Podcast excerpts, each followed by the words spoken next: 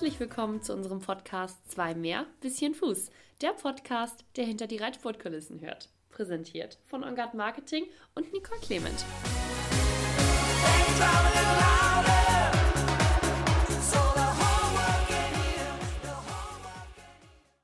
Herzlich willkommen zu einer neuen Podcast-Folge unseres Podcasts Zwei mehr bisschen Fuß. Wir sind hier live in Paderborn auf der OWL Challenge.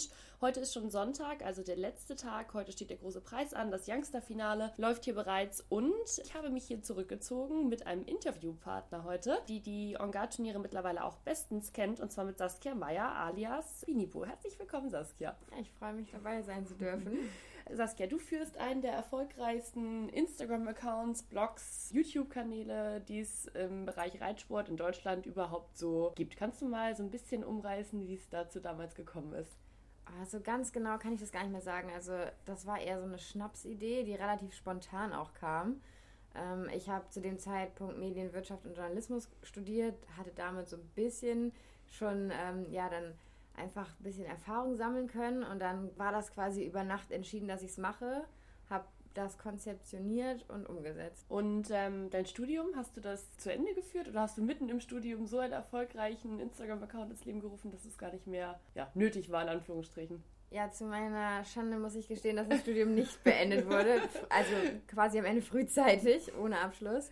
Ich habe ähm, dann gemerkt, dass das ganz gut läuft und dass es auch mir sehr viel Spaß macht und habe dann ja mit meinen Eltern und meinem Mann besprochen, dass wir für ein Jahr das Ganze mal so ein bisschen professionell durchziehen und gucken, was sich in dem Jahr ergibt und entweder lasse ich das dann fallen und mache es noch nebenbei als Hobby, weil das halt auch zeitintensiv ist mhm. und konzentriere mich wieder aufs Studium oder ich steige halt voll ein. Und dann hat sich das so ergeben, dass es jetzt mittlerweile eine Selbstständigkeit und mein Hauptberuf ist. Und ähm, wie alt warst du, als du damit angefangen hast? Das ist jetzt drei Jahre her.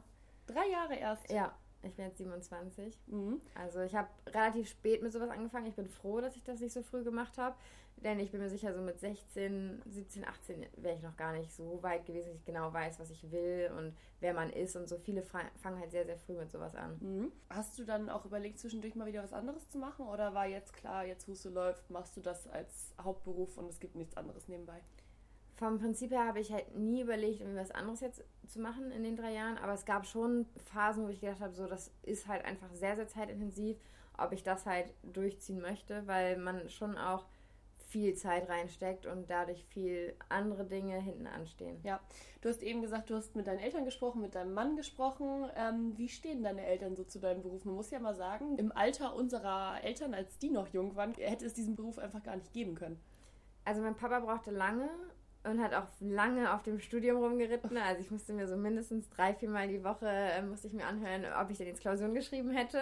Da habe ich mich dann immer so ein bisschen drum herum geredet. Meine Mama war gleich voll mit drin. Also die fand das super, die hat das auch richtig supportet und hat auch mich da am Anfang finanziell unterstützt, weil am Anfang ist es halt erstmal noch ein intensives Hobby. Also mhm. bis das wirklich eine Selbstständigkeit, ein Business wird, da gehört ja ein bisschen mehr zu. Dein Team in Anführungsstrichen, deine Mama wie auch dein Mann, die unterstützen dich aber schon sehr, oder? Die hängen da auch so ein bisschen mit drin. Ich glaube, deine Mama macht auch irgendwas für dich und Patrick, dein Mann ist sowieso immer mit dabei. Ja, also meine Mama hat halt, wir haben auch einen Shop dazu, wo wir ein bisschen Reitsportartikel verkaufen, vor allen Dingen auch individualisiert mit Bestickung. Das ist so ihr Part, das läuft aber halt unter meinem Namen und auch grundsätzlich wenn wir irgendwie Requisiten für irgendwelche Shootings und Videos brauchen, dann kann ich Mama immer anrufen, ob sie noch mal eben schnell losfährt oder so. Da unterstützt sie mich viel jetzt auch zu Hause mit den Pferden und mein Mann ist halt immer dabei, ob es jetzt die Events sind, zumindest so gut es geht. Manchmal muss ich auch eine von meinen Mitarbeiterinnen mitnehmen, aber so gut es geht, ist er immer dabei. Eine von deinen Mitarbeiterinnen, wie groß ist denn dein Team jetzt? Also wir bestehen jetzt so aus vier Leuten.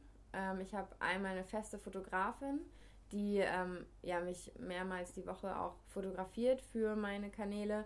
Und dann habe ich eine Assistentin, die mein komplettes ähm, E-Mail-Postfach übernommen hat und ja, für meine Kunden Ansprechpartner ist glaube, das ist für viele, die in diesem Beruf einfach gar nicht so drinstecken, die denken, ach, äh, die macht ein paar Fotos und das war's dann. Wie kann man denn damit eigentlich ähm, Geld verdienen? Beziehungsweise, ja, es ist dein Hauptberuf, deinen gesamten Lebensunterhalt. Kannst du mal so ein bisschen erklären, an welchen Punkten man mit Social Media oder mit dem, was du machst, eben Geld verdient?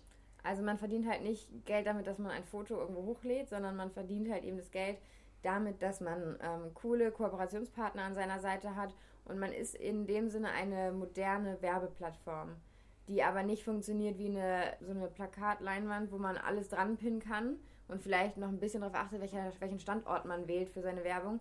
Ähm, bei der Werbung, die ich mache, geht es halt um viel mehr, weil alles, was ich zeige, habe ich getestet, ist ähm, ja durch meinen Qualitätstest durchgekommen und meine Community vertraut mir da. Und das ist natürlich eine viel intensivere Werbung und davon profitieren halt beide Seiten. Meine Community, denen ich gute Tipps geben kann, tolle Produkte vorstellen kann und eben meine Kunden, die ihre Produkte so halt platzieren können. Du hast eben gesagt, coole Kooperationspartner. Das ist doch dann wahrscheinlich, ich meine, wenn ich das mal vergleiche mit jemandem, der einen in Anführungsstrichen ganz normalen Bürojob hat oder so, der hat jeden Monat sein festes Gehalt. Ist das schwierig zu kalkulieren oder hast du da auch ungefähr jeden Monat ein festes Gehalt? Nee, also das ist wirklich, es gibt so Monate, da habe ich zum Beispiel viel mehr Events, da ist es manchmal doppelt so viel wie ein anderer Monat. Es gibt auch feste Kooperationen, die monatlich vergütet werden, aber grundsätzlich ist es halt wie bei vielen Dienstleistern, die wissen halt oft nicht, ob die die nächsten drei Monate viele Aufträge haben oder nicht. Mhm. Du hast eben gesagt, dein Mann Patrick, der hilft dir auch andauernd im Stall, der ist immer mit dabei, genauso wie deine Mama, die ganz viel für dich tut, aber Patrick, ja, den sehen wir halt eben auch sehr oft an deiner Seite. Der ist ja auch eine unglaubliche Unterstützung. Ich meine, wir sind hier gerade in Paderborn, auch hier ist er mit dabei natürlich. Der kommt ja auch gar nicht aus der Reitsportszene eigentlich. Ist das jemals irgendwie ein Problem gewesen für ihn, dass du das mit den Pferden so intensiv machst und den Beruf, den du jetzt natürlich auch dadurch ausübst?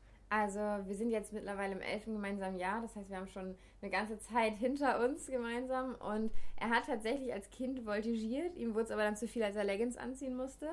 Dann hat er damit wieder aufgehört und ähm, er hat schon von Anfang an irgendwie einen Draht zu Pferden gehabt. Also er kann super gut mit Pferden, das war sehr erstaunlich. Mittlerweile reitet er sogar seit ein paar Wochen und auch sehr, sehr intensiv und auch sehr talentiert. Und das erst jetzt seit kurzem? Ja, also er hat sich jetzt erst überwunden, wirklich aufs Pferd zu gehen, kann aber drumherum alles. Also er kann scheren, er kann ähm, satteln, er kann einen LKW von A nach B fahren, er macht das halt alles und er steht da voll hinter und er geht auch drin auf. Also manchmal gibt es Tage, da nörgelt er natürlich. Aber mittlerweile hat er sich abgefunden mit seinem Schicksal. So kann man das sagen. Patrick ist auch zunehmend aktiver auf seinem Instagram-Account, möchte ich jetzt mal sagen. Das war vorher, hat man das Gefühl gehabt, eher so ein bisschen im Hintergrund und äh, deine Unterstützung. Und mittlerweile wirkt es so, als ob Patrick äh, auch selber Spaß an der ganzen Geschichte gefunden hätte, oder? Relativ zeitgleich mit dem, dass er jetzt angefangen hat zu reiten. Eine völlige Veränderung ja, hier im Hause Meier-Helwig. Hat er auch das starke Bedürfnis, das zu zeigen und mitzuteilen. Weil es eben gut klappt. Genau, aber Patrick ist auch jemand, der sagt, wenn er etwas anfängt und es klappt, dann macht er es weiter. Wenn mhm. nicht, dann hört er direkt wieder auf. Deswegen ähm, ist das erste Mal der Reitversuch vor einem Jahr mal gescheitert. Aber ja, wir sind jetzt mittlerweile ähm, beide sehr aktiv und das kostet viel Zeit. Mhm.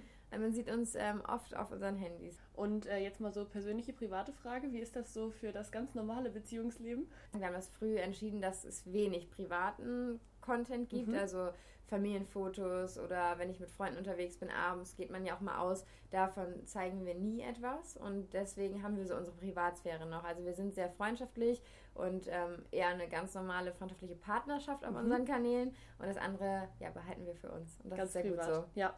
Kooperation mit Reitsportmarken, du hast es vorhin schon angesprochen, das ist eben das, wo ähm, ihr, kann ich jetzt ja schon fast sagen, du verdienst natürlich hauptsächlich dein Geld darüber. Patrick hat jetzt auch so ein wenig das Ganze für sich entdeckt. Wie wird sowas am Ende abgerechnet? Also was kann so eine Kooperation beinhalten? Du hast ja gerade gesagt, so ein Bild kann es zum Beispiel sein, aber was können die Kooperationspartner von dir verlangen? Also wir verhandeln für jeden Partner individuell. Es ist ja auch immer, jedes Produkt hat irgendwie so ja, Vorzüge, die man anders präsentiert. Ähm, Videos auf YouTube bieten wir halt an, dann wie gesagt die Fotos, Instagram Stories, dass ich vor Ort bin auf Events und man mich dann an den Ständen treffen kann und das wird halt immer so ein bisschen individuell gemacht. Du vermarktest das Ganze natürlich an deinen eigenen Pferden. Du bist selbst passionierte Reiterin. Du hast hier in Paderborn auch dein eigenes Pferd mit dabei und bist hier auch am Start. Wie viele Pferde hast du zu Hause im Stall und was für Pferde hast du überhaupt? Ich habe drei Pferde und zwei davon sind auch sportlich noch im Einsatz. sind zwei Springpferde, eine ähm, neunjährige Stute und ein zehnjähriger Wallach, die sehr motiviert mit mir das alles immer alles so mitmachen. Und dann habe ich noch meine Scheckstute, die jetzt auch schon seit, ja, ich glaube auch elf Jahren oder zehn Jahren jetzt bei mir ist, mit der ich damals wieder eigentlich springen wollte, die es aber nicht macht, aber jetzt für Patrick Lehrpferd ist. Wird Patrick jetzt auch mit einem Turnierpferd zu sehen sein, wenn du sagst, sie springt nicht? Ich glaube, das Bedürfnis ist langsam da. Am Anfang hat er gesagt, nee, ich brauche ja kein eigenes Pferd. Und jetzt, jetzt klappt es so gut und es wächst. Und wir haben schon über das Reitabzeichen im Frühjahr gesprochen. Also ich denke, früher oder später wird dein eigenes Pferd einziehen müssen. Du bist jetzt auch selber im Turniersport aktiv. Wir haben es eben gesagt, du bist hier am Start. Es ist natürlich auch immer ein wenig schwierig, so auf Turnieren gleichzeitig das, ich sag mal, Bloggen und das ganze öffentliche Auftreten mit dem Sport zu vereinen. Ist das ein besonderer Druck für dich, sage ich jetzt mal, wenn du hier auf dem Turnier bist und du weißt, wow, ich habe irgendwie auch eine Kooperation mit dem Veranstalter, hier gucken besonders viele Leute zu, hier sind besonders viele Augen auf mich gerichtet. Renkt dich das sportlich irgendwie ein? Mittlerweile eigentlich nicht mehr so wirklich. Also es ist schon so, dass ich manchmal vielleicht eine Klasse niedriger reite oder sowas, einfach so für mich als Sicherheit, damit ich einfach auch Spaß habe und mir nicht zu viel Druck selber mache. Aber ich habe dadurch eigentlich reiterlich sehr, sehr viel profitiert, weil ich viel nervenstärker geworden bin. Wenn ich jetzt zu Hause aufs Turnier fahre, bin ich so tiefenentspannt. Und da ich immer fair mit meinen Pferden umgehe, habe ich auch kein Problem mehr, wenn ich beim Reiten gefilmt werde oder irgendwas. Am Anfang dachte ich so, ah, nicht, dass man eine blöde, einen blöden Moment irgendwie ja, trifft oder so. Aber ich weiß, dass ich fair mit meinen Pferden bin und von daher genieße ich das einfach nur. Mhm. Du sagst, du bist fair mit deinen Pferden, aber wenn dann jemand, ja, einfach mal einen schlechten Kommentar, irgendein so Hater-Kommentar, irgendwas Negatives über dich schreibt, ist das schwierig für dich? Manchmal. Also es gibt natürlich, jeder hat so gute Tage und schlechte Tage und wenn einem sowieso schon irgendwie eine Laus über die Leber gelaufen ist und dann kommt da auch noch so ein primitiver Kommentar, wo du dir denkst so, Stell bitte Heute dein nicht. Köpfchen an und nicht immer gleich so drauf lospoltern, weil das manchmal so unbedacht einfach drauf losgeballert wird. Dann trifft es mich schon, aber nicht wirklich. Es ist eher so oberflächlich, dass mhm. man sich dann kurz ärgert. Ja. Stumpft man da so ein bisschen ab mit der Zeit? Ja. Also ich muss sagen, als ich angefangen habe, ich war auch sehr, sehr schüchtern. Mhm. Ähm, man wird einfach viel cooler mit vielen Dingen. Also ich glaube, wenn man zu viel negativen ähm, Gegenwind bekommt, der auch wirklich verletzend ist, dann kann es einen auch sehr, sehr schwach machen und auch ja wirklich ja, persönlich sehr treffen. Aber wenn da mal so ein bisschen was Blödes kommt, das stärkt einen eher. Wie ist das, wenn du mal einen Moment hast, den du gar nicht unbedingt mit deinen Followern teilen möchtest? Also es gibt ja auch mal, weiß ich nicht, irgendwie ein schlechtes Turnier und eine Prüfung ist mal nicht so gut gelaufen und dann sagt man, oh, ich würde es eigentlich ganz gerne mal für mich behalten. Musst du alles mit deiner Community teilen? Nein, also ich habe schon das Recht, dass ich entscheide, was ich teile, aber ich kann ganz gut damit leben, wenn es nicht gut gelaufen ist. Zumal ich halt zu 99,9% den Fehler bei mir finde und nicht beim Pferd. Und dann ist das so, dass ich halt einfach erklären kann, woran es lag. Und ähm, oft gibt es auch gar kein Video, gerade wenn ich so ländlich unterwegs bin, wo ich dann vielleicht das Video einfach nicht jetzt verarbeite, weil mhm. es einfach auch nicht unbedingt, weil es Angriffsfläche gibt, sondern ich teile gerne schöne Momente und ich teile auch schlechte Momente, ich teile auch Ritte, die nicht schön sind. Aber es gibt so Dinge, die möchte man einfach so ja. abhaken. Wobei man ja sagen muss, selbst wenn du mal etwas nicht teilst, ist es ja einfach oft so. Ich habe es tatsächlich schon mal in deinen Kommentaren gelesen. Du hast es zwar nicht hochgeladen und dann kommt in deinen Kommentaren, warum hast du noch nicht das Video von XY in der und der Prüfung auf dem und dem Turnier gezeigt? Da wird man ja einfach unter Adleraugen beobachtet dann leider. Leider in Anführungsstrichen auch mal in Momenten, in denen man es lieber mal für sich behalten würde. Ja, also es ist halt so, ich teile schon ähm, immer alles, also auch wenn es schlecht läuft, dann erzähle ich darüber und erzähle, wie es war. Aber es ist nicht so, dass ich dann unbedingt noch ein großes Video draus schneide, weil das ja auch etwas ist, wo ich auch ähm, Momente für mich festhalte. Und es gibt Momente, die hält man gerne fest und es gibt Momente, die hält man halt einfach nicht fest. Und dann ist auch oft für so einen Vlog ist das halt auch mal schwierig, weil man, wenn man wirklich sehr, sehr getroffen ist von seiner schlechten Leistung, mhm. dann ist es auch einfach, ich möchte natürlich auch solche Momente teilen. Deswegen sage ich, ich spreche immer drüber, ich schreibe Postings dazu, aber ich möchte auch kein schlechtes Gefühl mitgeben. Ja. So als eine der größten Reitsportbloggerinnen in Deutschland ähm, trägt man ja auch irgendwie so eine gewisse Verantwortung mit sich, weil man muss sagen, ähm, das, was du da machst, hat irgendwo natürlich auch eine Art Vorbildfunktion und ist vor allem auch ein wenig meinungsbildend. Also das hast du ja auch gesagt, das verkauft man ja auch irgendwie. Du hast die Produkte zum Beispiel getestet, die du vermarktest.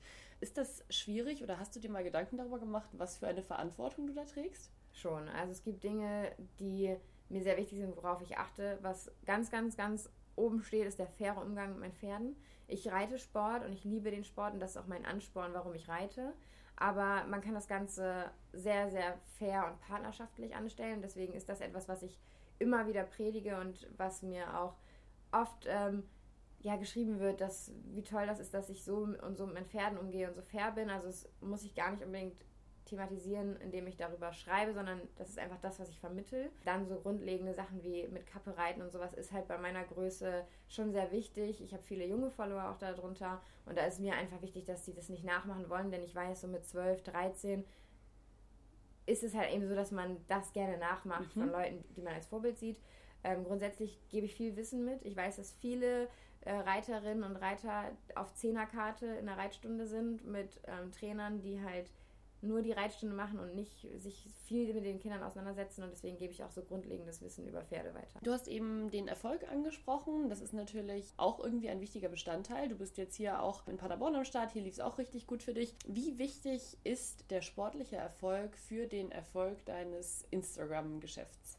Ich glaube schon, dass es jetzt nicht schadet, gerade mit meiner Stute, die sehr, sehr auffällig auch ist. Wenn man dann natürlich auch mal vorne mitreiten kann und man eine Schleife am Kopf hat, ist das schon natürlich mit auch irgendwie wichtig sportlich. Es geht gar nicht mal um den sportlichen Erfolg im Sinne von, es muss jedes Mal der Sieg sein, sondern diese Weiterentwicklung. Als ich angefangen habe, bin ich durch ein, bin ich durch mein erstes L-Springen geritten und das war halt so Augen zu und durch und ich habe das Reiten definitiv nicht erfunden, bin auch spät erst wieder eingestiegen richtig und ich glaube, es ist eher dieser Erfolg, den man als Reiter durchmacht, dieser Lernerfolg, dass der wichtig ist. Mhm. Und natürlich auch irgendwo, muss man dann ja auch sagen, die Kooperation, die du mit deinen, deinen äh, Reitsportpartnern hast. Ich meine, wenn man jetzt sagt, zum Beispiel wirst du äh, von einer Sattelmarke gesponsert und du bist da vorne mit dabei, ist ja auch irgendwo auf die ganze Unterstützung, das Equipment, auf alles drumherum eben zurückzuführen. Da ist der sportliche Erfolg wahrscheinlich auch nicht allzu schlecht. Nee, das stimmt. Du hast eben von deiner Stute gesprochen, My Holly.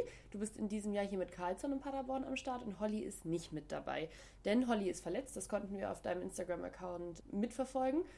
Fällt es dir schwer, sowas zu teilen? Weil ich meine, das ist jetzt ja nun wirklich etwas sehr Persönliches. Es fiel mir nicht so schwer. Ich habe aber, bevor ich das äh, mitgeteilt habe, erst alle Untersuchungen machen lassen. Also ich ähm, habe in Hamburg gemerkt, dass sie nicht so ganz hundertprozentig gut drauf ist wie sonst. Ich hatte auch eine Prüfung, wo sie zwei Fehler hatte, was sehr, sehr untypisch ist für Holly und bin die abends noch geritten, alles war wieder in Ordnung. Am nächsten Tag war sie fehlerfrei, dachte aber, dass sie sich äh, vielleicht ein bisschen gezerrt hatte, weil ich sie auf dem Abreiteplatz sehr groß geritten bin und habe dann gemerkt, okay, irgendwas stimmt nicht und bin mit ihr dann aber auch daraufhin in die Klinik, habe alle Untersuchungen machen lassen und erst als das durch war und meine Diagnose und eine Prognose und alles hatte, habe ich das mitgeteilt und dann war es für mich auch in Ordnung. Bedeutet, du machst das schon im ersten Moment eigentlich alles für dich und planst dann so ein bisschen, was du deinen Followern davon mitgibst oder wie du sie teilhaben lässt? Genau, also es ist halt, ich sag schon alles, was äh, dazugehört, aber ich möchte erst das komplett haben als Info, damit nicht ähm, Spekulationen sind, damit ich die auch nicht im, im Ungewissen lassen muss, sondern dass ich sagen kann, hey, es ist so, und so, wir wissen jetzt, was sie hat und ähm, wir machen jetzt das und das und bald ist sie wieder fit. Das, was du machst im Bereich Instagram, YouTube, ist ja nun schon sehr groß. Es gibt aber, muss man sagen, mittlerweile tatsächlich recht viele Instagrammer mit, ich sage mal, über 50.000 Followern. Auch im Bereich Reitsport ist das mittlerweile wirklich, wirklich gewachsen. Hast du da über Instagram schon viele, wie soll ich sagen, neue Freunde gefunden oder viele Leute neu kennengelernt, die irgendwie die gleiche Leidenschaft teilen wie du? Gar nicht mehr jetzt über Instagram direkt, sondern dann auf den Veranstaltungen, wo man sich kennenlernt. Aber es gibt viele Mädels, die das auch ganz toll machen, die meisten eher als Hobby. Aber das verbindet schon, weil man sich doch nochmal auf einer anderen Ebene austauschen kann, wenn man sich dann auch auf solchen Events trifft. Wenn wir jetzt mal zehn Jahre weiterdenken und all die Mädels, die das machen und eben auch du, die das halt hauptberuflich macht, glaubst du, dass das etwas ist, was du auch in zehn Jahren noch machen wirst als Hauptberuf? Ich weiß nicht, ob ich mit 37 noch mein Gesicht so in die Kamera halten möchte und sie mit Moin, ihr Lieben, begrüßen möchte. Das kann ich jetzt noch nicht sagen. Ich weiß nicht, wie sich der Markt entwickelt, wie offen ähm, auch das gesellschaftlich noch wird, denn es ist immer noch so ein bisschen ja, es gibt viele, die haben Fragezeichen im Gesicht, wenn man darüber spricht. Ich glaube eher, dass ich meinen Weg noch so fünf Jahre auf jeden Fall gehe und dann mich irgendwo ähm, orientiere, dass ich schon beruflich in dem Bereich Social Media bleibe, aber mich vielleicht mit meinem Gesicht ein bisschen zurückziehe. Mhm. Okay. Ja, wir sind hier heute in Paderborn. Wir haben es bereits gesagt. Heute ist auch der letzte Tag und wir haben uns hier zurückgezogen, aber werden gleich wieder zurück auf die Veranstaltung gehen und uns ein wenig den Sport hier noch ansehen. Paderborn ist, glaube ich, auch für uns beide, wir haben es schon öfter gesagt jetzt die Tage, ein ganz besonderes Turnier. Es ist ein unglaublich charismatisches Turnier. Ja, und eben auch von Ongard veranstaltet. Die Ongard-Turniere, die kennst du ja jetzt auch bestens. Was ist denn eigentlich so dein Lieblingsturnier? Ähm, ich muss sagen, dass ich Paderborn einfach sehr schön finde, weil es die Atmosphäre ist nicht vergleichbar mit einem anderen Turnier, weil es sehr, sehr nah ist. Man ist so nah am Platz und es ist alles eher ein bisschen klein. Hamburg ist aber Hamburg. Und ich komme ja auch aus dem Norden und Hamburg ist, glaube ich, meine Lieblingsstation. Alles klar. Da es für uns jetzt aber erstmal wieder in die Halle geht, steht hier eigentlich als nächstes im November München auf dem Plan. Das ist so die letzte Veranstaltung in 2019, die wir mit Angard noch besuchen dürfen. Wir beide werden jetzt aber erstmal ein wenig den äh, schönen Tag hier in Paderborn noch genießen und vielen Dank, Saskia, dass du dir die Zeit für mich genommen hast. Ja, ich danke auch.